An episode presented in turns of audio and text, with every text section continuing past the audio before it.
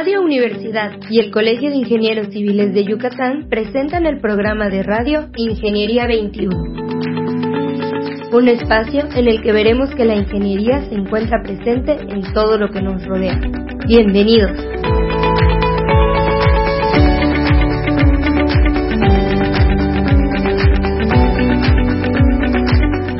Buenos días, estimados radioescuchas. Bienvenidos al programa Ingeniería 21. El día de hoy tenemos el gusto de recibir al ingeniero Ares Carán Espósitos. ¿Cómo estás, Ares? Muy bien, muy bien. Muchas gracias por la invitación. Como siempre, es un gusto estar por acá contigo. Es un gusto platicar contigo siempre. El ingeniero actualmente es el secretario de Obras Públicas y pues estamos aquí en el radio para escuchar sus planes, puesto que siempre nos sorprende y siempre tenemos muy buenos, este, pues desde mi punto de vista, no lo tiene que compartir conmigo, muy buenas experiencias de de su dedicación a la, al servicio público. Ya son años.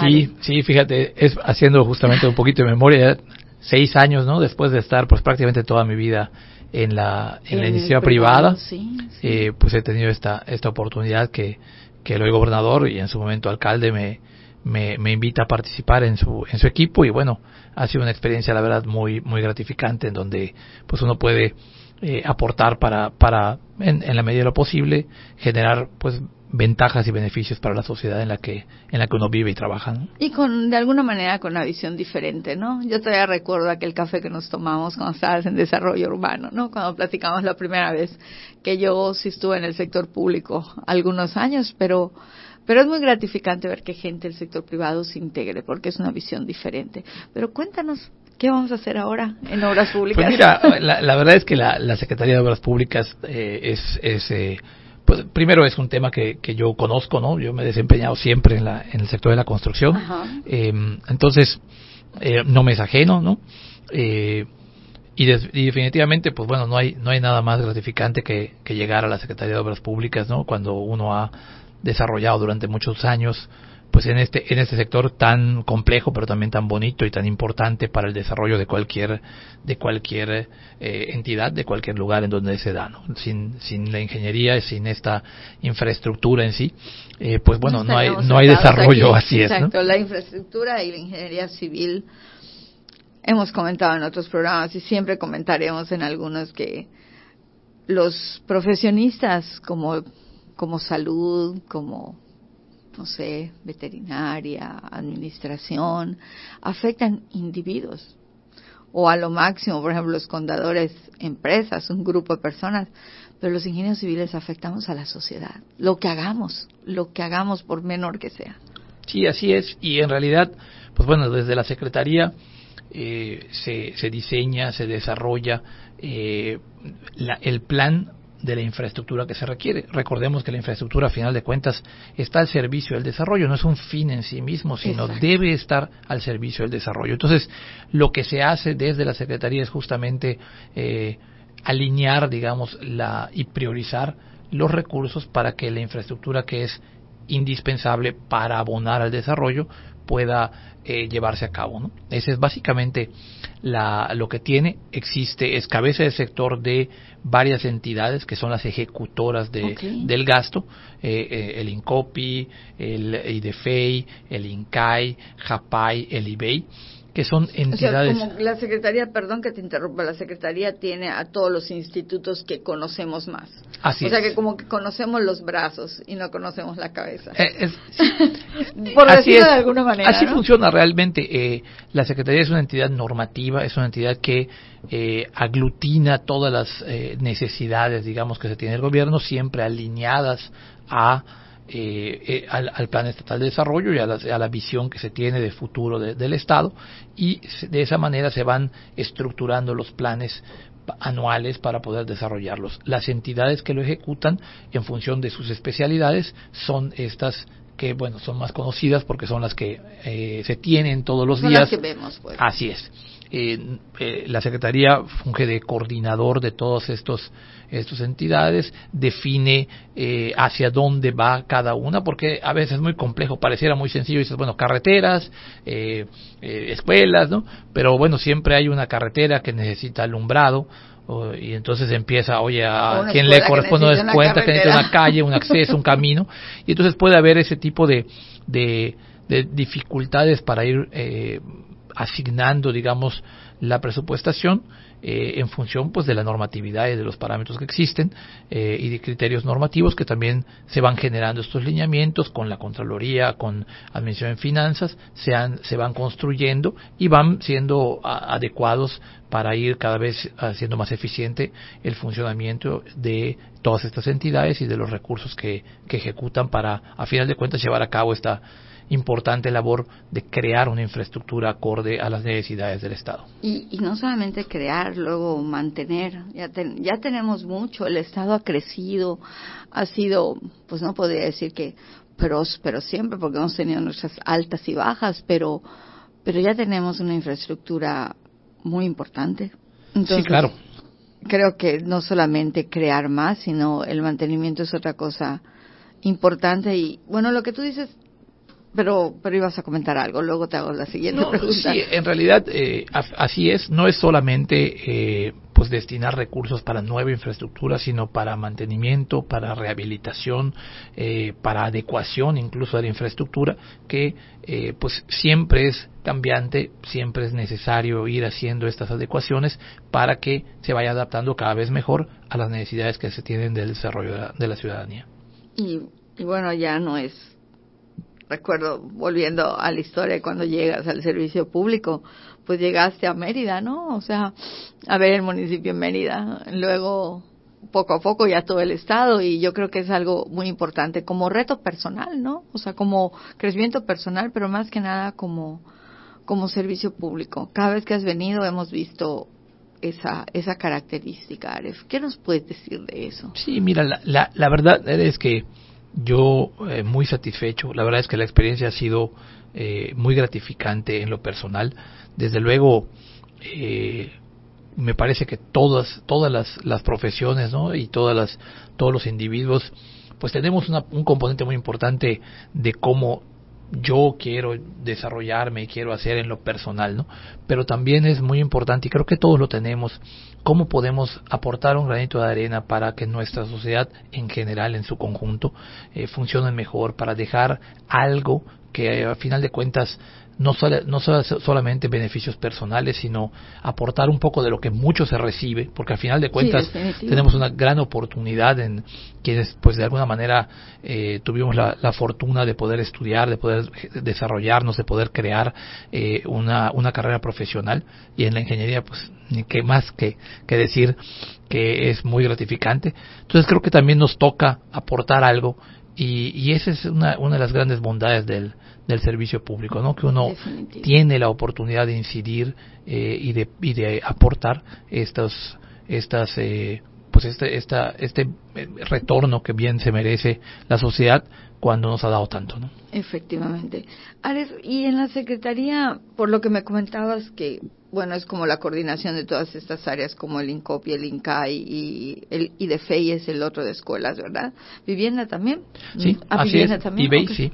Y JAPAI también, agua potable. Y JAPAI también, ok. En el caso de IDFEI, recientemente tuvo una fusión. Antes estaba GDEI, no sé si recordarás, que era la Junta de Electrificación. Ah, y ha pasado a ser parte, ha estado fusionado, aunque es un área específica, eh, dentro del IDFEI, de la, de, la, del del Instituto de, Desarrollo de Escuelas. Ok, eh, la Secretaría es la, la encargada de llevar a cabo la planeación de los proyectos que se ejecutarán en un sexenio. Hablo de la planeación que se hace de poder traer recursos al Estado para llevar a cabo los proyectos necesarios, ¿no? De, de acuerdo a, a, cada a cada uno de los de los institutos. Sí, así es. O sea, en realidad digo, en, en términos generales, cada área o cada sector, porque el gobierno está sectorizado, cada secretaría, vamos a decirlo así, tiene sus propios presupuestos y tiene sus propios programas y tiene sus necesidades. Todas estas van, eh, después de hacer el plan estatal de desarrollo, eh, se tiene ya pues una, una visión de qué es, qué es lo prioritario, qué es lo necesario, hacia dónde vamos, ¿no? Así es. Y entonces cada sector eh, dentro de, esas, de ese plan, de, de esa visión que se tiene, necesita infraestructura. Entonces va pasando esta infraestructura y la Secretaría es la encargada de aglutinar toda esta información, filtrarla, priorizarla, porque desde luego hay mayores o menores impactos que tiene cada una. Los recursos siempre son escasos y entonces es un poco esa esa forma de estar estructurando estos estos presupuestos para que se puedan eh, dar prioridad a las necesidades más más relevantes de que tiene el Estado.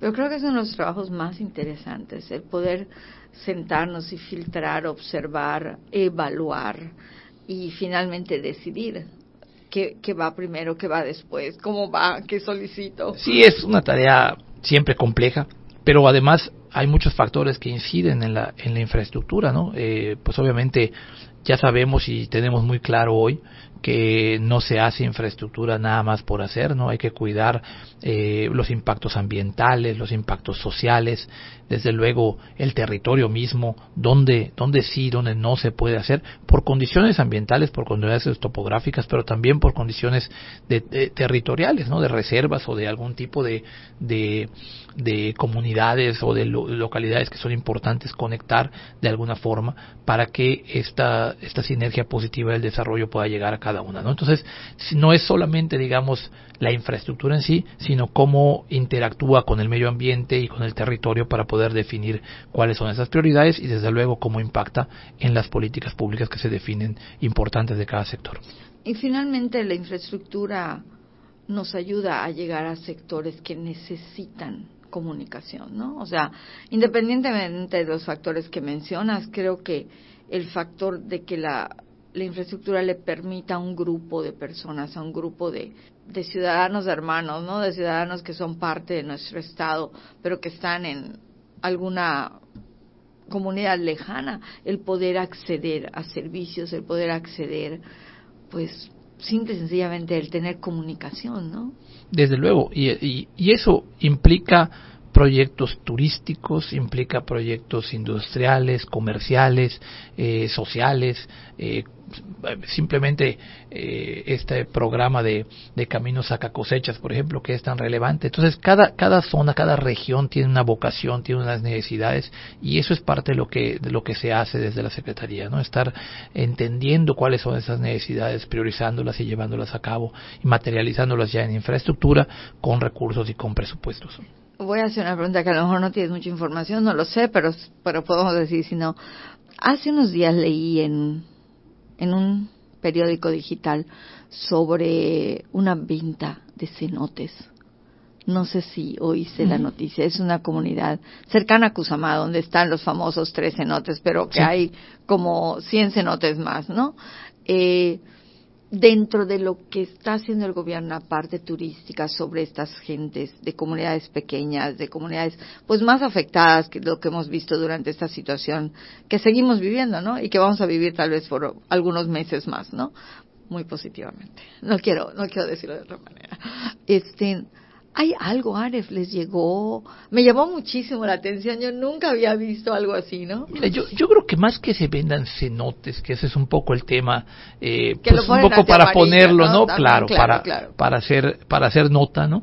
Eh, lo que se venden son predios, ¿no? Predios en donde adentro hay cenotes y existe una, una normatividad muy clara ya a través, sobre todo a través de la Secretaría de Desarrollo Sostenible, que es la que, la que se encarga realmente de eso desde el punto estatal, aunque desde luego hay, eh, este, normatividad federal que también regula mucho y municipal en algunos casos. Entonces, eh, pues existe muy, mucha claridad de qué sí y qué no se puede hacer y cómo se debe de hacer eh, cualquier infraestructura, explotación, uso de los cenotes que se encuentran en algún predio. ¿no? Entonces yo creo que más bien es eso, ¿no? Es, es venta de predios que podrían tener como algún atractivo especial, un cenote o algo así, pero pues está muy normado y muy regulado qué se puede y cómo se puede eh, desarrollar este tipo de proyectos. Y de alguna manera, pues hace muchos años, muchos, creo que ni a ti ni a mí nos tocó ver algo tan bonito, pero pues Mérida eran las piscinas de algunas casas antes de que tuviéramos tanta gente en Mérida, está el ejemplo de la casa aquí de donde está el Centro Internacional de Congresos,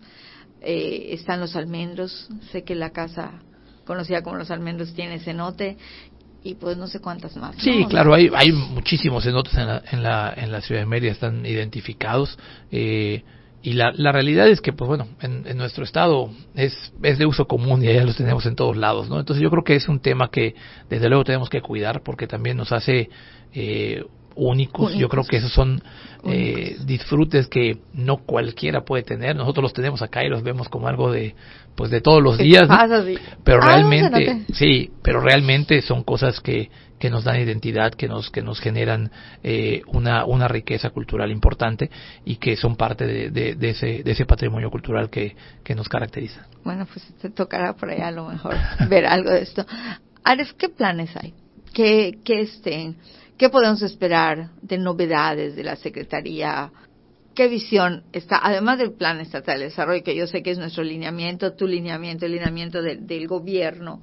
¿Hay algún plan que quisieras compartir, algo que tú ves que va a traer alguna situación, no solo de beneficio, sino de impacto a la sociedad? Mira, yo creo que vienen muchas cosas muy interesantes para el Estado eh, en materia de infraestructura.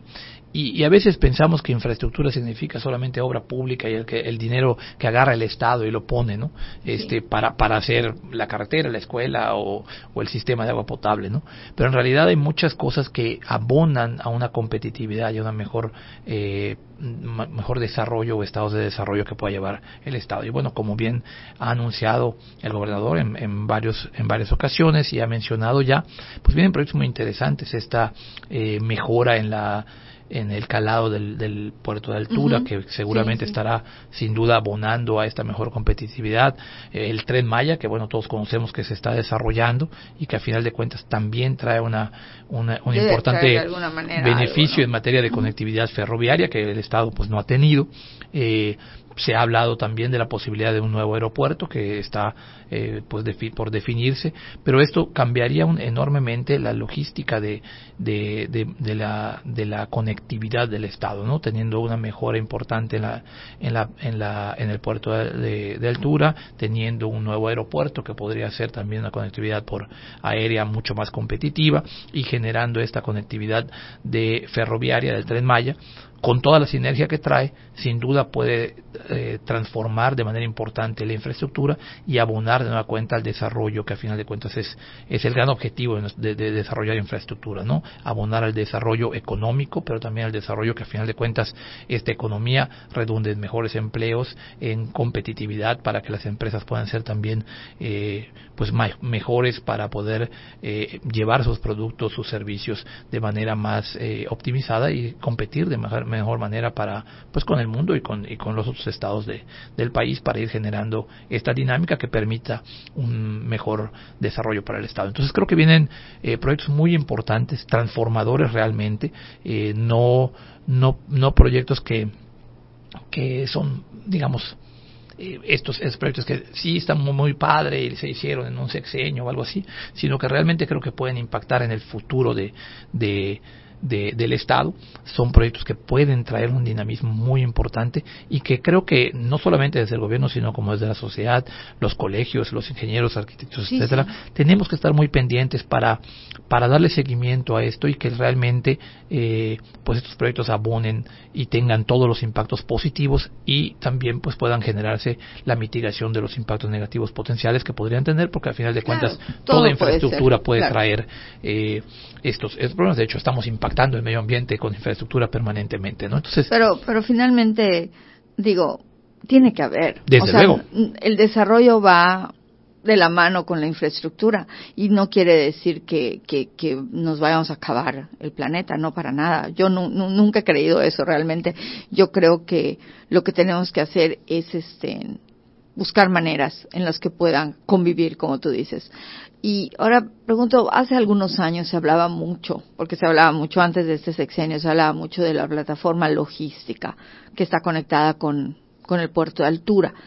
Por alguna razón se, se deja de hablar de ella, se, se asienta por allá, no sé si se asienta en el, en el, en el archivero, pero el hacer algo más en el puerto de altura va a de alguna manera va a tener que tener algo más de, de, infraestructura terrestre, ¿verdad? Porque no solamente es turístico, va a ser también de carga. Sí, desde luego, claro. Sí, o sea, el, la realidad es que hay una discusión, o sea, uh -huh. eh, de, de dónde podría quedar óptimamente una una plataforma logística que no es otra cosa más que una zona en donde hay esa gran transferencia eh, industrial, comercial y de movilidad, de, carga y descarga para poder desplazar de manera eficiente pues los productos y, mercancías que, que, se hagan. ¿no? Eh, desde luego, cuando se pensaba únicamente como el puerto de altura, el gran detonante de esta, de esta, de esta interacción, pues bueno, se pensaba, oye, pues debe estar allá en la zona, ¿no? Como que cerca de. Cuando empiezas a ver la posibilidad de un nuevo aeropuerto eh, y del tren que a final de cuentas el tren el tren Maya entonces empieza empieza a ser diferente una visión de dónde ubicarla. Es parte también del territorio es parte de lo que hay que ir definiendo este para poder ir digamos armando este rompecabezas. Hay que entender que los recursos eh, pues del puerto, del aeropuerto eh, y del tren son recursos federales, en, también puede haber mixtura de, de recursos públicos y al Estado lo que le corresponde es aprovechar todas estas inversiones para hacer sinergias que traigan beneficio mayor todavía que en sí misma la inversión que se está realizando y eso es parte también de lo que se estará planeando y pensando para poder optimizar estas infraestructuras eh, una vez estén claras, una vez estén eh, planteadas de manera ya a nivel de, de, de, proyectos, digamos, consolidados, entonces empezar a armar toda esta logística eh, de, de dónde establecer zonas industriales y eh, mejores formas para poder hacer estos, estos intercambios de, de mercancías y, mejorar la logística del, de la, del Estado, la conectividad con otros lugares para, para esto e incluso la mejora en, la, en el interior del Estado, cómo conectar y cómo mover de manera más eficiente productos y servicios. Bueno, definitivamente el tren Maya es algo que está sucediendo, ¿no? Que, que, que, va a venir y que, por lo que entendemos y lo que hemos visto en el colegio, pues lo vamos a meter a Mérida, ¿no? Vamos a tener una parte turística en Mérida, ¿no? Independientemente de la zona como quede. Eh, el aeropuerto, entonces, como tú nos platicas hoy, Aref, ¿ya es una decisión definitiva o sigue siendo un proyecto en estudio de acuerdo a lo que digan los estudios o las factibilidades o todo esto que se tiene que hacer previo a una obra. En realidad eh, no está aún definido ni dónde, ni cómo, ni está de hecho certeza de que mañana se va a dar, ¿no? Eh, esto es un proyecto que debe de anunciar eh, la Federación para, para poder hacerlo. A final de cuentas, todas las autorizaciones de aeropuertos son federales, ¿no? Entonces, y, no son nada más porque a alguien se, le ocurra, ¿no? Sino realmente, como bien señalas, tiene que estar muy soportado con estudios eh, que justifiquen, ¿no? Y que realmente lleven eh, pues eh, estudios de costo-beneficio, análisis costo-beneficio, económicos, sociales y demás, eh, y además toda la, parte de, de, que esté un lugar adecuado, que pueda haber eh, los vientos, bueno, todo lo que lo que se requiere para poder hacer un, un, un este un aeropuerto eh, está todavía en, en, estudio, pero es muy probable que pueda eh, por lo menos dejarse las bases para poder eh, definir este proyecto y dejarlo caminando para, para, pues, para el futuro de, de, de, Yucatán, el desarrollo en general de la zona metropolitana. Definitivamente, si, si esos tres proyectos se dan en un futuro cercano, en un futuro a mediano plazo, hablemos de tres, cuatro, cinco años tal vez, va a ser un cambio sustantivo en lo que conocemos para nuestro estado de Yucatán. Sin duda, sin duda que es, es muy motivador estar en, pues en un momento tan importante para la infraestructura del Estado y, esperemos que, que, los que se, que se consoliden y que puedan integrarse en una sola eh, plataforma, en una sola visión de mejorar toda esta conectividad, esta logística, esta eh, eh mejora en la competitividad en general del Estado.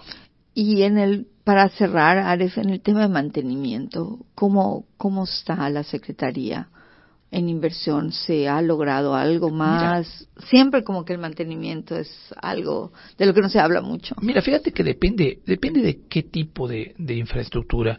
Mira, el, por ejemplo, infraestructura de agua potable se da permanentemente, ¿no? Eso no quiere decir que no haya eh, déficit, que no haya eh, pues rezagos en, en, en, muchísimas eh, de la infraestructura, estábamos hablando de, de, Mérida, pero también hablamos de todo el, todo el, estado. Ya, ya, ya no es Mérida. Platicábamos hace poco al interior del estado, por ejemplo, que ni siquiera hay medidores, ¿no? Entonces, si no hay medidores para poder saber cuánto se está realmente consumiendo, pues uno no sabe cuánto bombea y cuánto tiene de, eficiencia y cuánto se está yendo, porque tú bombeas allá pues lo que lo que puedes, ¿no? Ya. Y bombeas por horas, ya no bombeas por consumo. Entonces no sabes realmente, no puedes planear, no puedes diseñar eh, cómo, cómo hacerlo, ¿no? Y pues se puede estar perdiendo muchísimo y es hasta difícil medir la eficiencia de las, de las redes si no tenemos ese tipo de, de, de, medición, ¿no? Entonces, bueno, definitivamente falta mucho, pero este, esta infraestructura que se hace rutinariamente que se están haciendo siempre en los municipios y definitivamente en Mérida y existe eh, presupuestos que se destinan para, para mantenimiento. Lo mismo sucede con carreteras. Las carreteras tienen mantenimiento eh, permanente. Eh, muchos de esos también son federales y la SCT tiene recursos para estar dándole conservación y mantenimiento a las, a las carreteras. Eh, en el INCAI mismo también se tiene este presupuesto y también se mantienen, por ejemplo, eh, hay un área completa que está limpiando las, las, pues la maleza que puede estar comiéndose, vamos a decirlo así, la, la, este, la, carretera, el ancho de, la vía y en general también existe en esto que se hace rutinariamente, ¿no? Insisto, siempre pues, será deseable tener eh, más recursos para mejorar esto, pero eh, existen estos presupuestos siempre destinados para allá, incluso en cuanto a edificios, edificaciones igualmente, o sea, en escuelas hay un presupuesto de mantenimiento de escuelas que se hace permanentemente, desde áreas muy menores como pinturitas y cambio de lámparas y demás, hasta mantenimientos mayores cuando son necesarios, y estos se priorizan con los recursos que se van dando. A la Secretaría de, Educación Pública, tiene estos, estas priorizaciones, tiene todas estas necesidades, eh, el IDFEI hace los levantamientos, eh, cuantifica y, también eh, da opinión en, la, en las necesidades que se tienen tienen para priorizar y los recursos se destinan para dar mantenimiento también a las escuelas.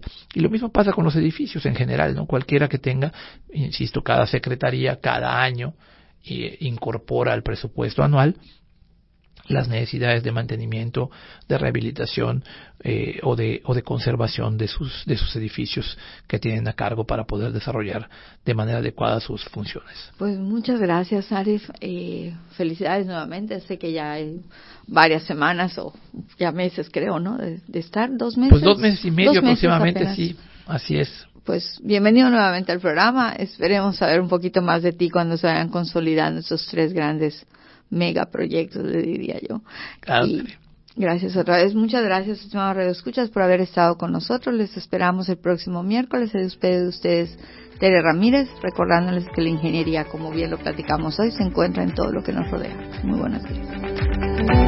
Ingeniería 21 es producido por Radio Universidad y el Colegio de Ingenieros Civiles de Yucatán. Teléfono 925-8723. Correo gerencia arroba cicyucatán.mx. Facebook, Colegio de Ingenieros Civiles de Yucatán, AC, sitio oficial.